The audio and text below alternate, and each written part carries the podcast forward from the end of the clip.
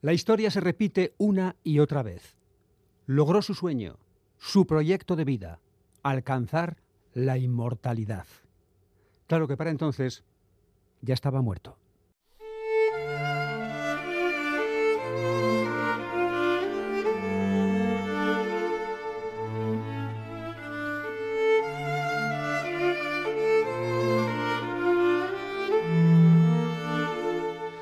Ahora pasó ya, y no hay paragüero que lo arregle, y es mejor callar por si acaso, por si vuelven y te trincan y te dicen, venga usted con nosotros, que te lo pueden decir, y te llevan, que te pueden llevar, y te meten ahí en aquel cuartito y te preguntan, ¿dónde estaba usted el sábado a las 2 de la mañana? Eso por preguntarte algo, y tú no sabes qué decir, y te sueltan una hostia y aguantas, porque aunque no quieras, aguantas, Eduardo. Aguantas o te pierdes, aguantas como aguantan todos, aunque después los amigos te digan Tú no tienes lo que tiene que tener un hombre, porque si me lo hacen a mí, les muerdo el corazón. Que todo el mundo es muy valiente, todo el mundo. Pero ya se vio que cuando entraron en la taberna y preguntaron por el rubio, nadie se atrevió a defenderlo. Y eso que todos eran amigos de él.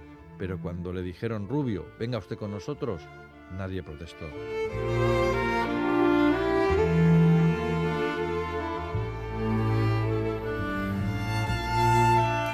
Así comienza uno de los cuentos que se encuentran en el libro Viento herido, que escribió hace mucho tiempo Carlos Casares y que ahora recupera la editorial Impedimenta.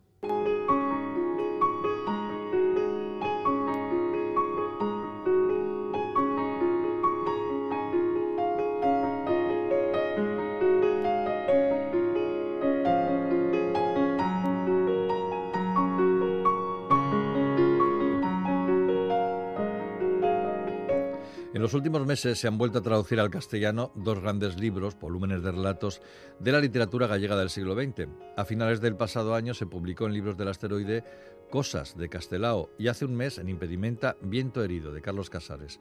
Los dos libros se pueden decir que fueron fundacionales en su momento. Cosas se publicó en Galicia en 1926 cuando el autor tenía 40 años y con este libro Castelao introdujo a la literatura escrita en gallego en las corrientes más vanguardistas del momento literario europeo, a pesar de contar historias o sucedidos de la sociedad gallega más tradicional, que no dejaban en buen lugar a los caciques de turno. El libro y sus posiciones galleguistas obligaron a Castelao a exiliarse tras la Guerra Civil. Murió en el exilio en Buenos Aires en 1950. Viento herido se publicó en Galicia en 1967, cuando el autor tenía tan solo 26 años, en plena larga noche de la dictadura franquista, y en ella retrató a esa Galicia pobre y resistente a su manera que se negaba a claudicar ante los poderosos, los verdugos de la guerra. El libro y sus posiciones democráticas le causaron a Casares muchas censuras y persecuciones, aunque nunca pudieron hacerle renunciar a sus postulados, pues durante muchos años dirigió la editorial Galaxia, buque insignia del galleguismo moderno. Murió en Vigo en 2002 de un infarto a los 61 años. Viento herido, traducido por la gran escritora gallega Cristina Sánchez Andrade y con los dibujos originales de Julio Maside, reúne 12 historias en carne viva. Son historias muy breves, muchas veces brutales, violentas, sin misericordias y desesperanzadas. Un chico espera cobrarse venganza del que le obligó a azotar a un inocente. A un joven le disparan los guardias por defender los derechos de otros, otros que ni siquiera se inmutan. Un hombre muere en un bar accidentalmente tras una pelea absurda. Otro hombre rumia su desgracia vida, su desgraciada vida jurando vengarse de todos. Un viejo es aparcado en un balcón esperando la visita de su nieto que no acaba de llegar. Un adulto ve llegado el momento de arreglar cuentas con el hombre que mató a su burro querido. Hay otro tipo obsesionado con quedarse ciego mientras se le llena la sangre de hormigas. Hay quien vislumbra la llegada del pedrisco, como aquella vez que lo destrozó todo. A esa le llaman el Judas y tiene dos historias que contar. Y hay finalmente tres amores desgraciados que terminan en ausencias. Un libro que cambia constantemente el punto de vista, del monólogo interior a la tercera persona, que fragmenta el relato, que está repleto de historias contadas a viva voz, que grita por un tiempo de infamia, aunque sea de manera simbólica. Un libro para reivindicar a un gran escritor, Casares. Carlos Casares, Viento herido en impedimenta.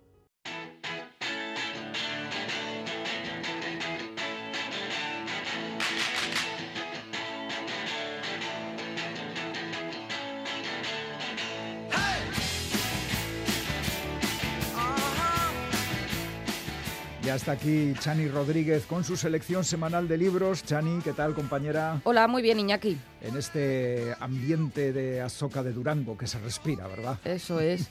Hay muchas novedades también en Euskara, que bueno, como saben nuestros oyentes, de las cuales damos cuenta regularmente Por supuesto que en sí. los comentarios y tal, pero sí, bueno, ahí está el cómic de Miquel Laboa, que es protagonista hoy. Luego vas a hablar de él y ya tenemos que decir que es uno de los grandes éxitos de la. Azoka de Durango. Así que estén atentos a lo que viene a continuación porque además de lo que luego nos va a comentar Chani, tiene cinco libros seleccionados Mm. y si te parece empezamos con uno de una autora, buah, ah, en fin, una autora digamos que un poquito conocida. Un poquito, que también suele andar bastante por Durango, o Sí. andaba, no estoy muy segura. Pero sí, las recuerdo formando grandes filas de lectores de gente y que lectoras. buscaba firma, Sí, firma sí. del libro. Nos referimos a Toti Martínez de Lecea. Yo creo que mucha gente se lo habrá imaginado. Que acaba de presentar eh, El Maizal en Erein, que es su editorial de cabecera. Y bueno, El Maizal nos habla de que hoy en día, en un mundo controlado por las tecnologías más avanzadas y en el que ordenadores, móviles, coches o aviones son tan comunes como la, la calefacción o el agua caliente en los grifos, resulta difícil evocar un pasado eh, cercano en realidad. De igual manera, cuesta hacerse una idea sobre la situación de las mujeres en unos tiempos en los que les estaban vetados la educación y el acceso a un trabajo digno, otro que limitado al hogar y a, y a su entorno. Pues sí, el retrato de una época, desde Eso luego. es, no tan lejana como se No, no, subraya. no, no. Eh, Elisa, Aurora, Manuela, Isabel, cuatro generaciones de mujeres de una misma familia cuyas vidas transcurren a lo largo de un siglo, de mediados del 19 a mediados del 20, que viven y luchan en una sociedad que les es hostil, en la que son consideradas mayores de edad a los 25 años, incluso siendo madres, bajo la... Bueno, imag- imagino que no todas, no las cuatro. Bajo la pa- patria potestad de padres y maridos, en épocas de guerras, pandemias y conflictos sociales, logran, sin embargo, sobrevivir y sacar adelante a sus seres queridos.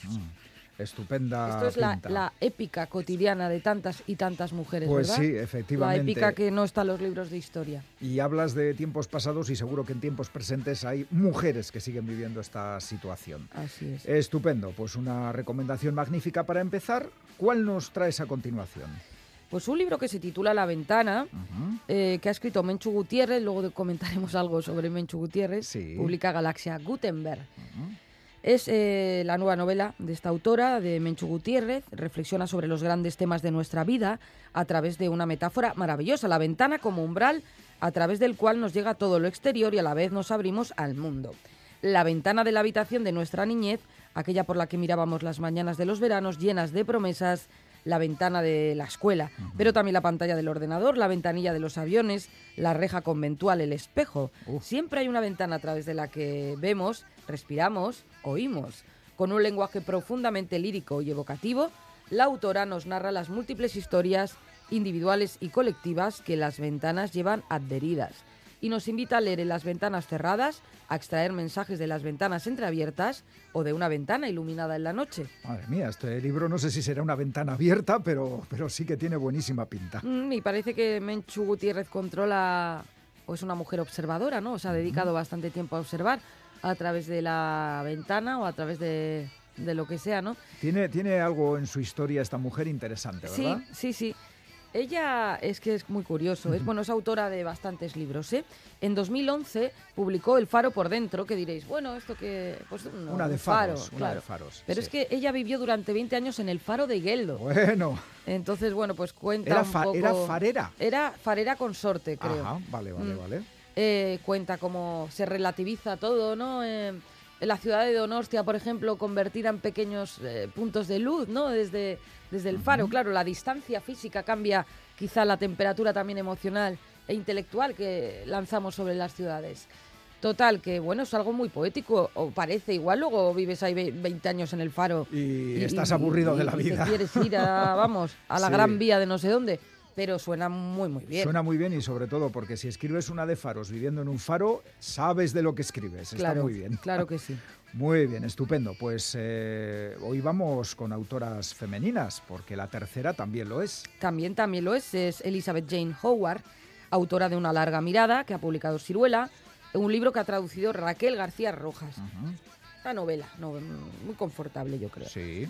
Eh, nos lleva a 1950, Londres. Antonia y Conrad. La posguerra. Ahí está, de la segunda. Antonia y Conrad eh, Fleming esperan a los invitados a la cena de compromiso de su hijo Julián. Con sus magníficas vistas sobre la ciudad, todo está listo en su hermosa, impecable mansión de Hampstead Hill para recibir a lo más destacado de la alta sociedad londinense. Oh, qué, qué- qué- qué imagen más tópica, típica y a la vez atractiva. Sí, claro. me los imagino los personajes ahí Sí, en el sí. casoplón. Sin embargo, la voz y la mirada de Antonia me llama la atención, que se llama Antonia, la uh, protagonista de Elizabeth Jane Howard. Sí.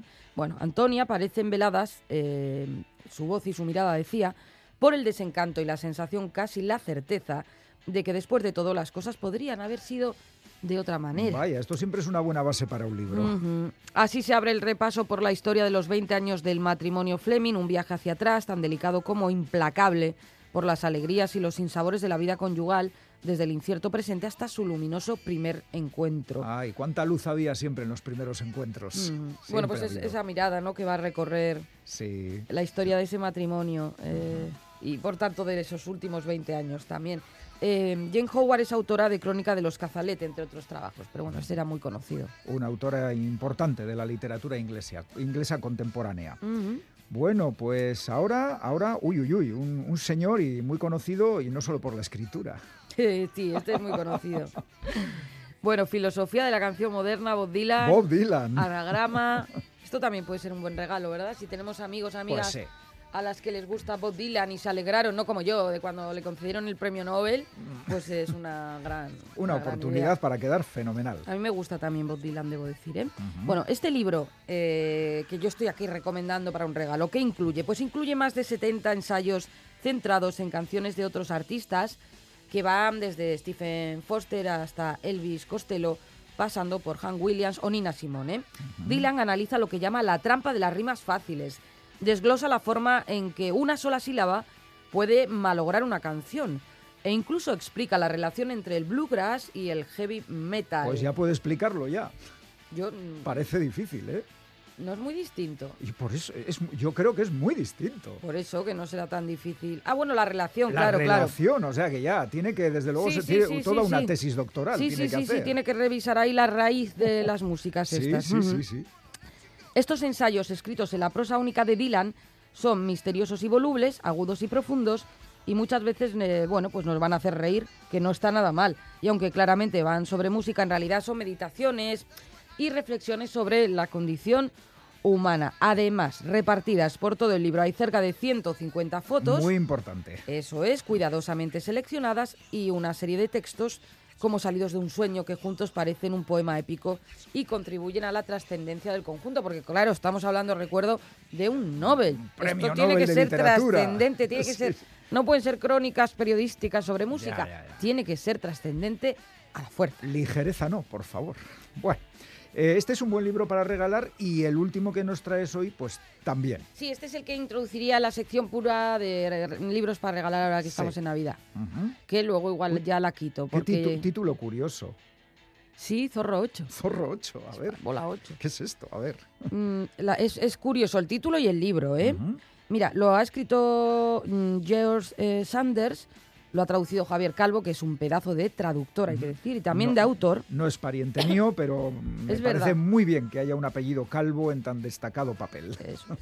Lo ilustra Chelsea Cardinal Ajá. y lo edita Six Barral, O sea, es pero no es la típica edición. ilustrado. Sí, y no es la típica edi- edición que tenemos en la cabeza de Six Barral, es otra cosa. Sí. Bueno, Zorro 8 siempre ha sido conocido como el soñador de la manada, al que sus otros compañeros zorros miran con desdén y por el que ponen los ojos en blanco. Vaya, vaya. Pues sí que cae mal. Hasta que consigue desarrollar una habilidad única, aprende a hablar humano, escondiéndose frente a la ventana de una casa y escuchando las historias que una madre cuenta a sus hijos antes de dormir. O sea que escuchando, escuchando aprende a hablar. hablar humano. Ahí va, ahí va. El poder del lenguaje va a alimentar su curiosidad creciente por ellos, incluso después de que la construcción de un centro comercial en las cercanías de la madriguera ponga en peligro la supervivencia de la manada y le embarque en un peligroso viaje para salvar a los suyos. Vaya. Está escrita con mucha ternura, con humor, con eh, una con- cierta convicción ética, ¿no? Y acompañada, lo hemos dicho, de las preciosas ilustraciones de Chelsea Cardinal. Y bueno, Zorro 8, por resumirlo, es una carta de amor de un animal a los humanos y una llamada de atención a cuidar del medio ambiente. Una más, y no cerréis los oídos, que es muy importante. Eso es. Que se ve por todos los sitios, lo del cambio climático y sus efectos. Bueno, pues estupendo. Eh, cinco libros magníficos. ¿Qué te parece si repasamos eh, título, autor y editorial? Muy bien. Pues vamos allá.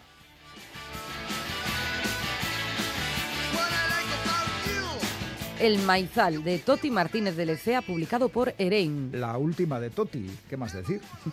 La Ventana, escrita por Menchu Gutiérrez, publicado por Galaxia Gutenberg. Lectura a través de las ventanas, de todo tipo de ventanas. Una larga mirada, Elizabeth Jane Howard, publicado por Ciruela. Mm, la decadencia de un matrimonio contada de manera bastante cruda. Filosofía de la canción moderna de Bob Dylan, publica Anagrama. Son ensayos de Bob Dylan, de un premio Nobel. Y para terminar, Zorro 8, George Sanders, eh, y edita Seix Barral.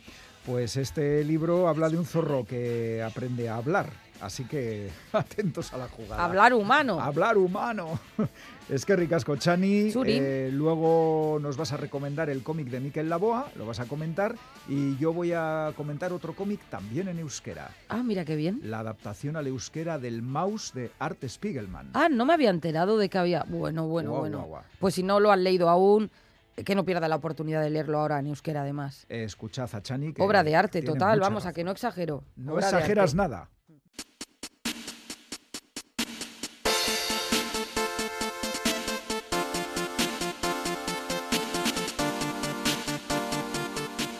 Es una de las grandes novedades este año en la Soca de Durango, ni más ni menos que la traducción al euskera de Maus, la sensacional novela gráfica de Art Spiegelman, que en 1992, hace justo 30 años, se convirtió en el primer y hasta ahora único cómic ganador del premio Pulitzer. Maus trascendió el ámbito del noveno arte, convirtiéndose en una gran obra literaria gracias al tremendo esfuerzo creativo realizado durante más de 10 años por Art Spiegelman, dibujante estadounidense de origen polaco.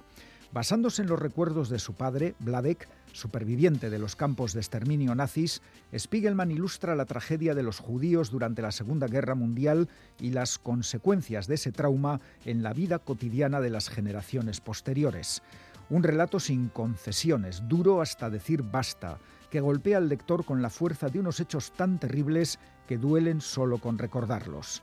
La obra se titula Maus, palabra que quiere decir ratón en alemán, porque en esta historia los judíos son ratones y los nazis gatos.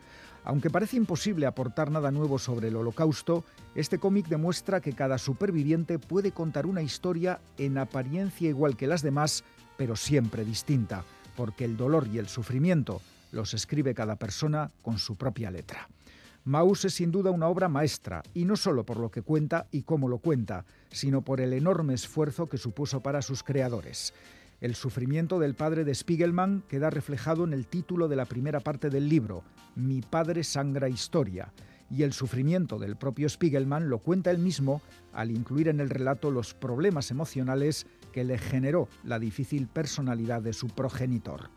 Maus es un título global, emblemático, un éxito en todo el mundo que por fin tiene su versión en euskera. El encargado de la traducción ha sido el escritor vizcaíno Julen Gaviria, que tiene en su haber otras adaptaciones como Peter Pan y Coraline. Un trabajo magnífico. Y nada más que decir, solo que estamos ante una obra imprescindible con mayúsculas y que sus 300 páginas en rotundo blanco y negro merecen formar parte de cualquier biblioteca. La versión en euskera de Maus ha sido publicada por la editorial Astiberri. No os la perdáis.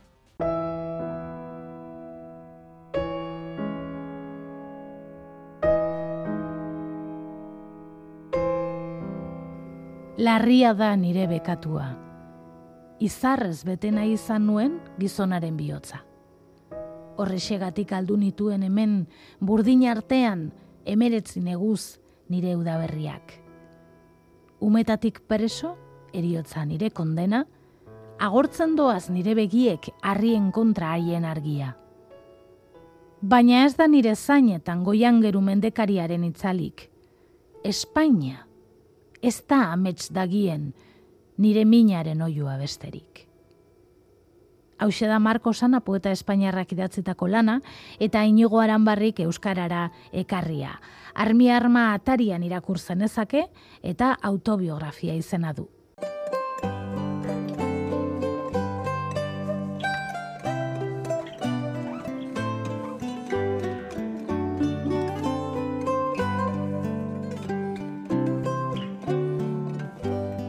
Un taur con pocos escrúpulos que planea una jugada maestra. Su amante, una mujer hermosa de corazón helado. Su guardaespaldas, un antiguo boxeador vencido por el peso de la culpa. Su cómplice, un joven superdotado dominado por su adicción al juego. Y el comodín que lo cambiará todo, un hombre maduro que debe de encarar un diagnóstico mortal. Sus caminos convergen y provocan una espiral de pasiones, traición, amor y venganza abocados a una lucha sin cuartel por sobrevivir, descubrirán que el pasado siempre vuelve, que el perdón puede salvar a quien lo otorga y que hasta el azar tiene sus propias leyes. Tras Una luz en el desierto, escrita junto a Isaac Ebel, el periodista bilbaíno Pascual Perea presenta ahora esta novela negra con vocación de thriller que consigue mantenerte en vilo desde las primeras líneas hasta el punto final. Vamos a escuchar un fragmento en la voz de nuestra compañera Begoña Yebra. Vamos, Acábalo de una puta vez. La arenga que Gori le ruge desde su esquina se abre paso con dificultad hasta sus oídos a través del criterio. Es el décimo y último asalto y cada pierna le pesa una tonelada, pero él sigue bailando con la guardia alta, esperando su momento. Frente a él, el mexicano Gacho Castillo, campeón continental de Super Welter, protege su mandíbula de cristal y lanza una serie de jabs desvaídos, intentando preservar la distancia larga que le favorece. Respira pesadamente y en su ojo derecho, el único que mantiene a estas alturas la persiana abierta, hay cautela y cansancio donde antes solo asomaba la furia.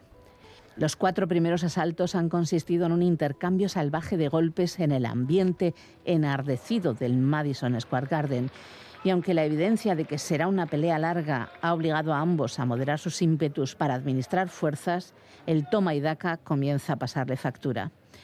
También a Groggy los guantes se le hacen plomo.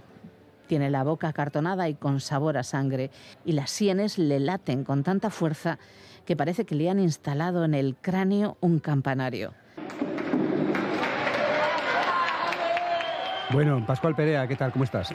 Pues encantado de oír esta alocución por tan, tan, tan estupenda. La verdad es que me ha gustado mucho. Muy bien. Eh, ¿Qué se siente cuando uno escucha lo que ha escrito en otra voz? Pues cuando está bien tan, bien narrado como es el caso, pues eh, un placer y, bueno, esto la verdad es que sube el nivel, ¿no? Así que encantado. Bueno, Pascual Perea, periodista al que hemos leído mucho, mucho, desde hace muchos años, en reportajes de investigación, sobre todo en prensa. Eh, no hace mucho hablábamos también contigo de, ese libro que hiciste eh, y que comentábamos al principio con Isaac Ebel. Eh, ¿Qué te resulta más estimulante? ¿Meterte en este mundo del, thriller, de la novela negra o, o en el periodismo puro y duro?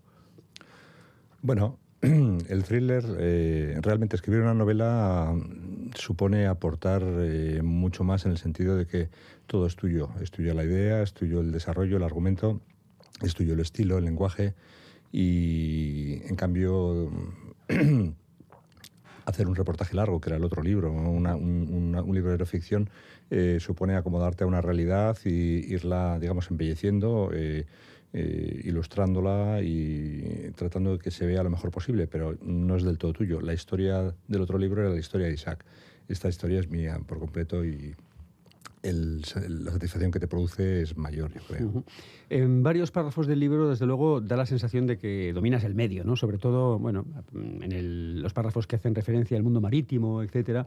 No sé si tanto los otros medios también, porque me imagino que, algo, mm, algo hay que conocer, aparte de la ficción, del mundo de las timbas o, del mundo de, de esa mafia que describes, ¿no? Pues tengo que decir que no. tengo que decir que soy un lego en la materia absolutamente, tanto en el tema del boxeo como en el tema de las timbas, como en el tema de la prostitución, que también entra, también lo toco en el libro. Eh, son mundos que desconozco y de los que he tratado de informarme. Realmente lo que he tratado es de dar una pátina mm, para, mm, digamos, que no produzca una sensación de al, conocedor que no le, que no le indigne, ¿no? Pero realmente son mundos en los que, puede, en los que sucede, la, sucede la acción, pero podría haber sucedido en otros mundos diferentes. Yo he querido eh, situarlo allí entre otras cosas porque son mundos muy visuales, son mundos en los que eh, una, una, intriga, una historia de, pues de traición, venganza, celos y demás, son aguantan muy bien, ¿no? Y, lo, y digamos que le da una mayor mm, verisimilitud también. ¿Alguno de estos mundos lo conocías por tus reportajes periodísticos? No, tengo que decir que no, realmente no. Yo de chaval jugaba con mis amigos al póker eh, durante un verano, una temporada, y punto, esto lo que sé de este mundo. Realmente no. El mundo del boxeo lo desconozco. No es, creo que como periodista me mandaron a un par de combates eh, a narrar el ambiente solamente, no otra cosa. Pero bueno, tú eres periodista y sabes que hay que saber sacar, eh, digamos, todas las armas y saber eh, desenvolverse en cualquier ambiente. y a veces de donde no hay. Bueno, ¿qué, haces, eh, ¿qué tal balance haces de tu primer libro, de Una luz en el desierto, ya que estás aquí? Pues fabuloso, porque en lo personal, fabuloso, porque primero, yo ese libro lo escribí con la idea de visualizar una realidad, no visualizarla para el resto del mundo, ni, sino para mí porque era una realidad que a mí me llamaba la atención y yo quería conocer cómo era. Entonces eh, mm, pensé que escribir un libro sobre las andanzas de un, bueno, la, digamos la historia de un emigrante que viene desde África, que, se tira cinco años o cuatro años eh, para llegar aquí y luego los problemas que encuentra aquí en, España y en Euskadi para su aclimatación y para tratar de salir adelante, eh, me parece que es, era muy necesario para mí porque son una gente que está en nuestro mundo y y, va a seguir estando en él y bueno, pues eh, por simplemente interés personal y humano me interesaba. Luego también he ganado un amigo, porque Isaac se ha convertido en un amigo después de conocer sus circunstancias, sus vicisitudes. Mm, realmente encontraron una persona de mucha calidad humana y mm, bueno, eso es importante también. Eso enriquece como persona. Y luego ya, eh, pues eso, el saber que yo he puesto también mi granito, mi pequeño granito de arena para que se conozca esa realidad, pues bueno, también me, llena de orgullo, ¿no? Eh, ¿Tienes pensado ir a, Camerún como consecuencia de todo esto? Pues hemos hablado de ir alguna vez, pero bueno, eh, está muy verde la cosa. Pero sí, sí lo hemos hablado. Hemos hablado que sería bonito ir allí a conocer en, persona, ¿no? Y además a conocer a su gente. Bueno, vamos a centrarnos ahora en, las leyes del azar. ¿Por qué este libro? Bueno, eh, primero es el primer libro. Yo lo escribí antes que el otro. O sea, realmente... Mm, este es el libro que yo quería escribir. Cuando yo, mm, durante muchos años de periodismo, mm, yo tenía aparcado un viejo sueño, de, digamos, de mi adolescencia o de mi primera juventud, que era escribir un libro. Y bueno, me encontré con las circunstancias de que podía tener por fin, le podía dedicar un tiempo, porque como periodista es muy difícil centrarte en algo como tan complicado como puede ser escribir un libro y que requiere, digamos, eh, mucha concentración y, centrar los esfuerzos bueno, es complicado cuando estás trabajando. Sin embargo, eh, tuve la ocasión de, poder dedicar más tiempo y bueno, al final he escrito el libro que yo quería leer, porque yo desde niño he sido un lector compulsivo. De hecho, me llevo incluso en la infancia al fracaso escolar, porque yo era, ya te digo, solo me dedicaba a leer y a leer. Y, y la lectura para mí ha sido un refugio y un mundo entero, ¿no? Y bueno, eh, bueno, ahora ya formo parte de ese mundo y con un libro que a mí me ha, me ha gustado escribirlo y del cual he salido satisfecho. Bueno, dibujas un entorno en este libro que, va desde Madrid hasta Gran Bretaña, pasando por Bilbao, Guecho, la costa de Francia, escenarios que van desde timbas de póker humeantes hasta persecuciones en barco, prostitución más o menos de lujo según las partes del libro. Yo lo veo muy cinematográfico, ¿no? ¿Esto te, te gustaría verlo en cine? Hombre, por supuesto, ¿no? En cine o en una serie o de cualquiera de las formas visuales. Yo, bueno, tengo que confesar primero que eh, en una primera, la primera vez que, bueno, cuando escribí el libro, en un primer momento no quise eh, situarlo en lugares concretos, aunque se podía vislumbrar eh, que esos lugares podían ser Guecho, Bilbao, Madrid y algún otro. Pero lo que me llevó a escribir eh, posteriormente a, ubicarlo en sus sitios. Bueno, en primer lugar, yo no quería ubicarlo allí porque pensaba que era una historia humana que podía suceder en cualquier lugar del mundo y, cualquier, y con cualquier tipo de personas, ¿no?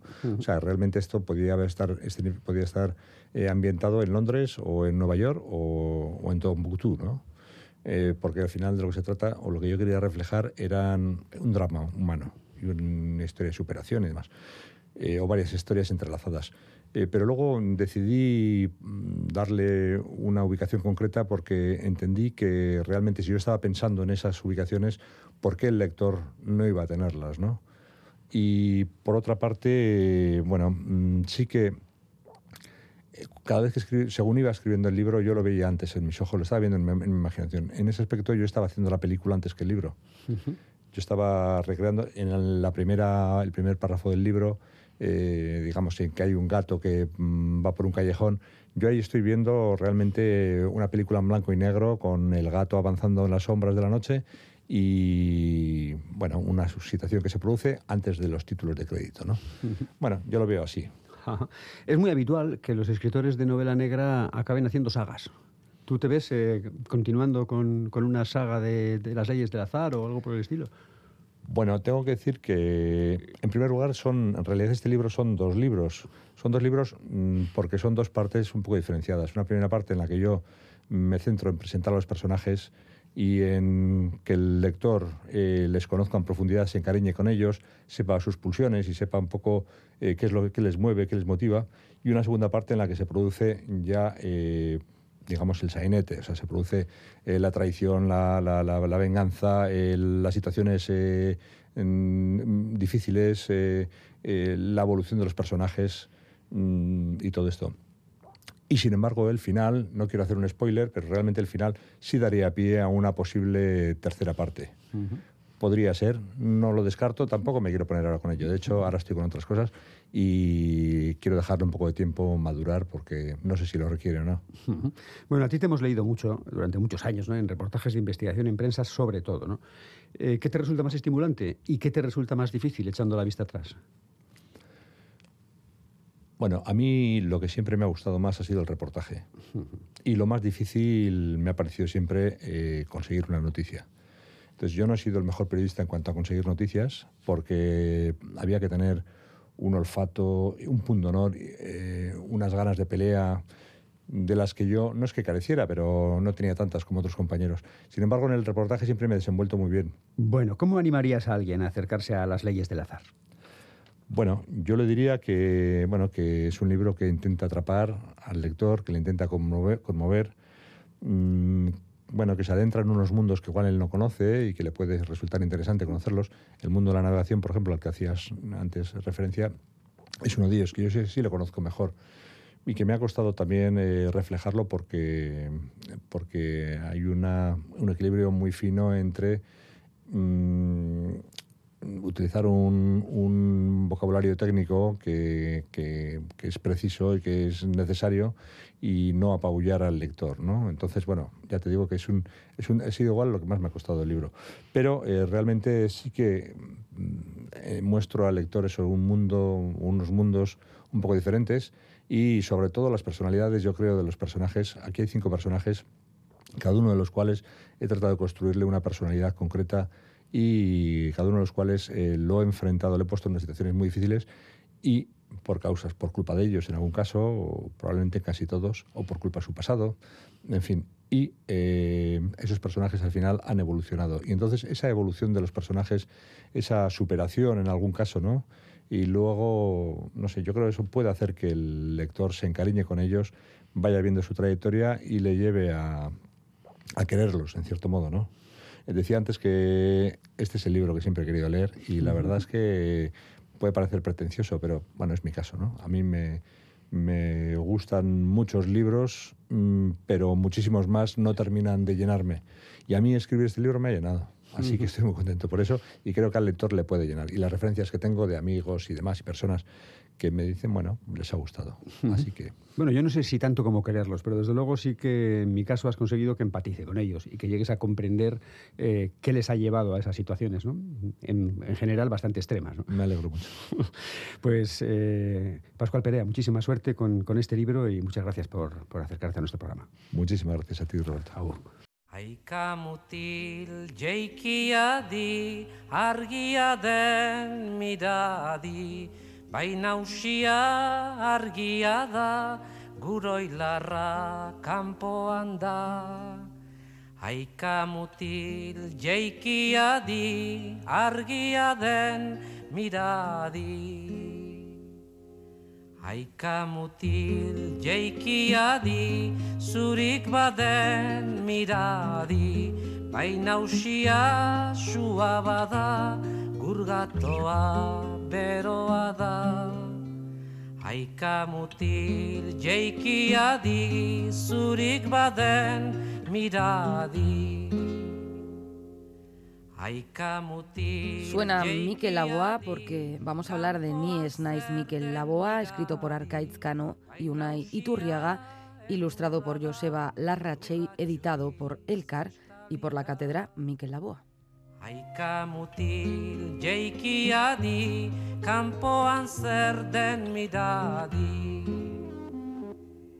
Aika mutil jeikia di, zeroin onten miradi, baina usia egia da, mutil hau unatu da.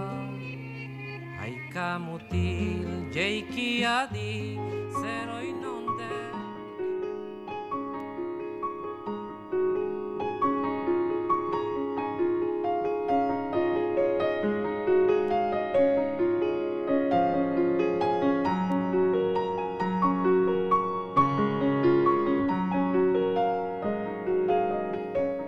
escritor Arcaiz Cano, el bercholari Unai Turriaga y el ilustrador Joseba Larrache han unido su talento para crear el álbum Ni es Nice Mikel Laboa.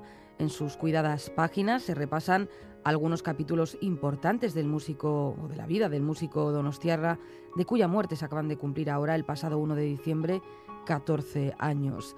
El cómic eh, se abre con un primer capítulo encantador, narrado con la estética del western, con indios y vaqueros y con una narrativa gráfica muy reconocible, en el que el propio Laboa, dueño de un espíritu imaginativo y fantasioso, relata a Marisol Bastida, la mujer que lo acompañó durante toda su vida, cómo compró su primera guitarra en la mítica tienda de instrumentos musicales Herbiti. En otros capítulos vemos eh, cómo fue el inicio de su historia de amor con Marisol, asistimos a las complicaciones que afrontó para seguir con la música mientras estudiaba medicina e intuimos su fascinación por el mundo de los arranchales. Los autores nos muestran también su debut en el Teatro Gallarre de Iruña y logran transmitirnos los nervios que pasó el artista antes de aquella primera y relevante actuación. En este tramo hay una doble gran viñeta con las caras expectantes y serias del público que me ha encantado. También me ha gustado mucho eh, cómo se alterna la felicidad de un Laboa con su carrera incipiente, acompañado de su amor Marisol durante un viaje al Baztán, por ejemplo, cómo se alterna, decía, con el horror de la guerra, con el ruido de los aviones que sobrevolaban el cielo de Lequeitio durante los años de, de su infancia que pasó Laboa en la villa marinera.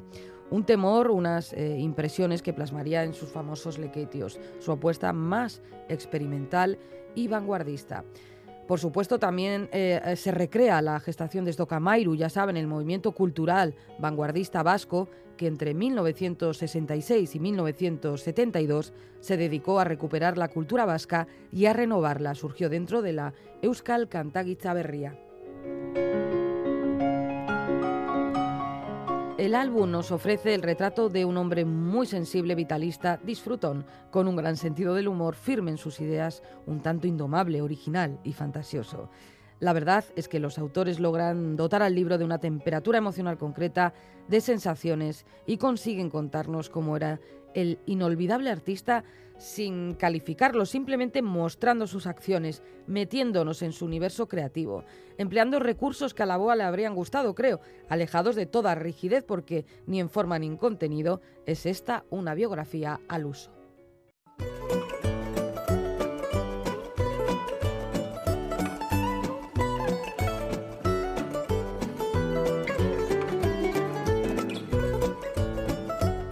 Tiempo ya para el concurso de pompas de papel, las respuestas al enigma que nos planteó Bego Yebra los pasados 26 y 28 de noviembre son estas. Título del libro Cartas, autora Emily Dickinson.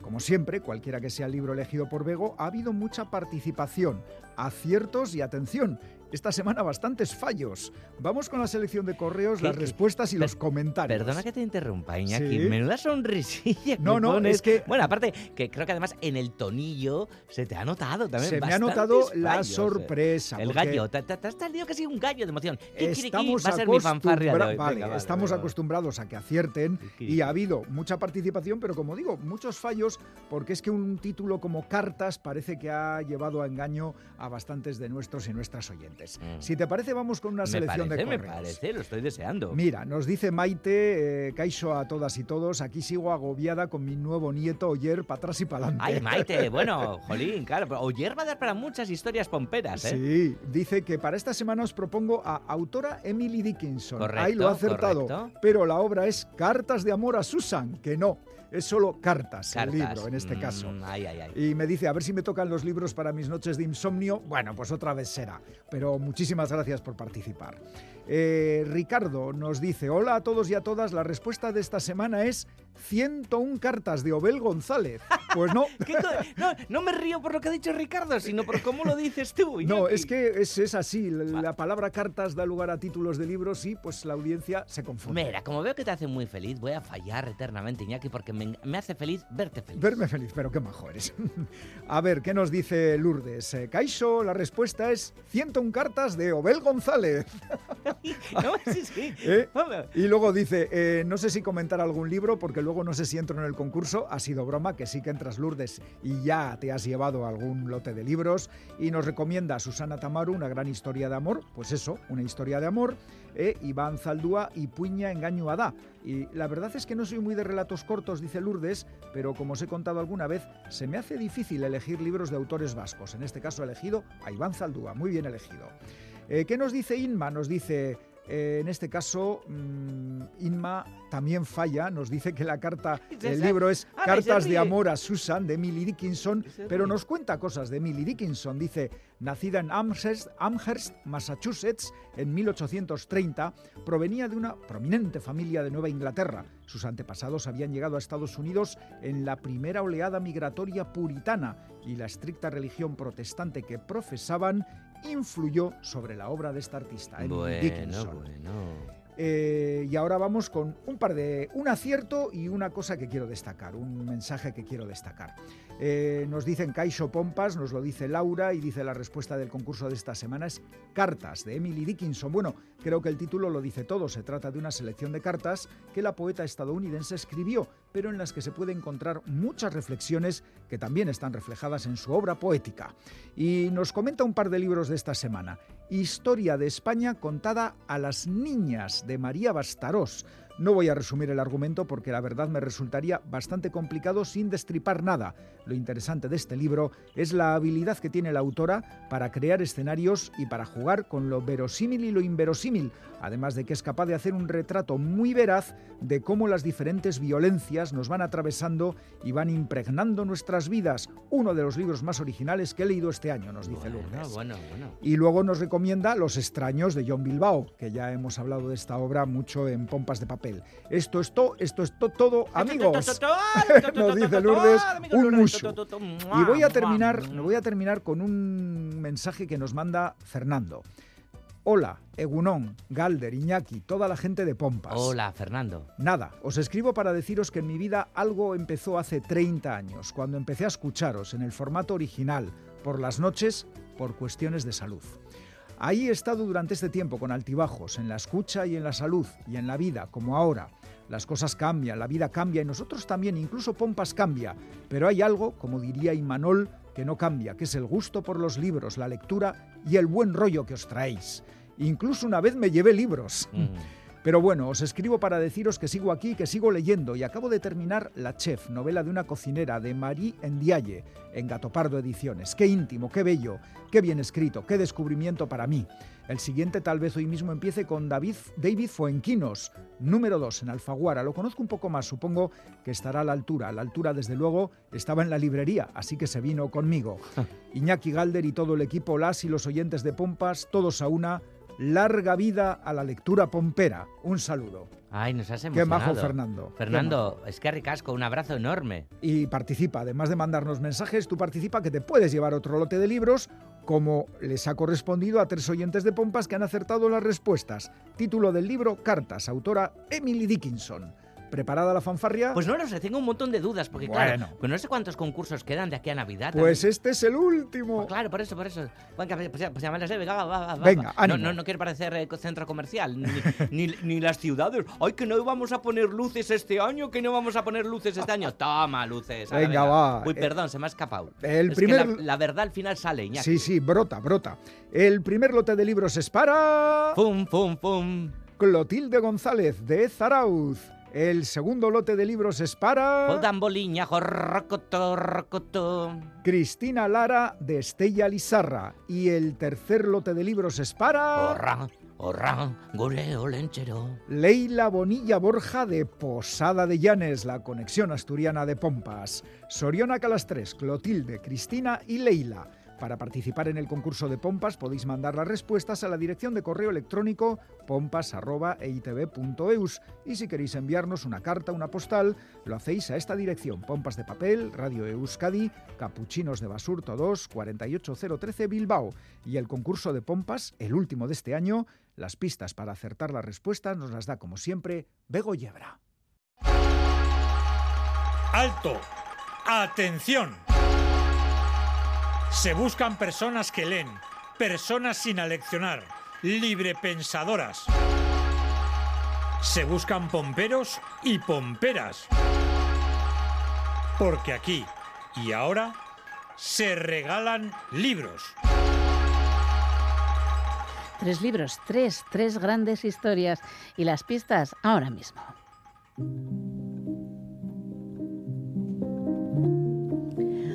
Un cisne negro coronado sobre una montaña de calaveras.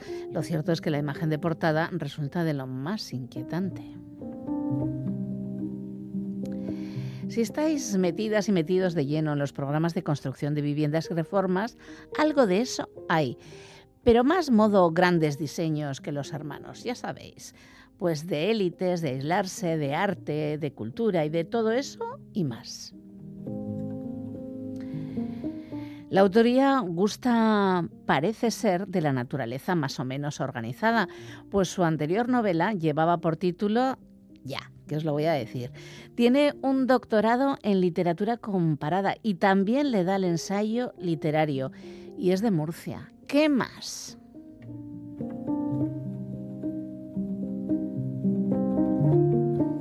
En esa época trabajábamos en la remodelación de las casas de un paisajista, un duque, un escritor y un músico retirado. Los sábados visitábamos al pintor y al noble y el domingo a los otros dos artistas. Siempre que nos era posible solíamos pernoctar en alguno de los pocos albergues emplazados en los luminosos llanos que de tanto en tanto surgían resplandecientes en medio de la abundante vegetación. Mi padre se comportaba profesionalmente y tendía a ser precavido con las amistades que se pudieran formar durante esas inspecciones, aunque en caso de que lloviera o hiciera más frío del acostumbrado, la mayoría de nuestros clientes solía animarnos a que nos hospedáramos en sus hogares. Lo cierto es que resulta difícil declinar la invitación. Pues ya sabéis, suerte pueblo.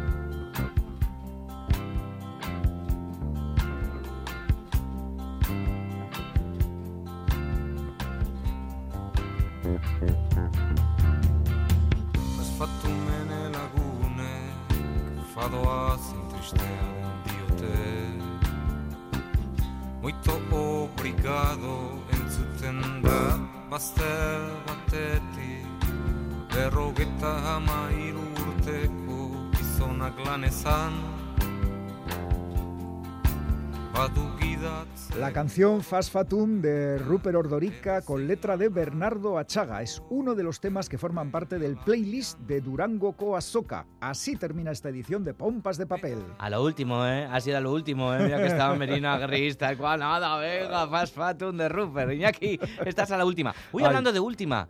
Que esta sí que es eh, la última entrega, ¿no? La última entrega del año en formato habitual, quiero decir. Sí. Porque la semana que viene tendremos bodeguilla. Sí. A ver, a ver, yo quiero darle otro formato, a ver, bueno, en fin. Y luego tres especiales navideños con entrevistas. Y ya el año que viene Pompas volverá a la normalidad, algo que no nos gusta. Bueno. Digamos, mm, a- al formato original, convencional, normalidad, ¿no? Bien. El 15 de enero, El ¿eh? fin de semana, el que 15 de enero, sí, sí. Y recordad siempre que si no podéis escuchar en directo el programa, lo tenéis en la página web de ITV y en la app ITV Nayeran. Pincháis en radio, vais a Radio Euskadi, Pompas de Papel, y ahí están disponibles todos los programas de las últimas temporadas. Un abrazo y un montón de musuchos de todo el equipo pompero formado por el gran Félix Linares, Quique Martín, Ane Zabala, Chani Rodríguez, Iñaki Calvo. Goizal del Andabaso, Begoña Yebra, Roberto Mosso y Galder Pérez. Nos vamos, es que ricasco de Noí, agur. A ver, Iñaki, que decía lo de las ciudades, quitar la luz y tal, vamos a quitar aquí. Ya sé que no se puede leer, pero oye, igual pasan cositas. Apaga luz, María. Ay, la penumbra, la penumbra.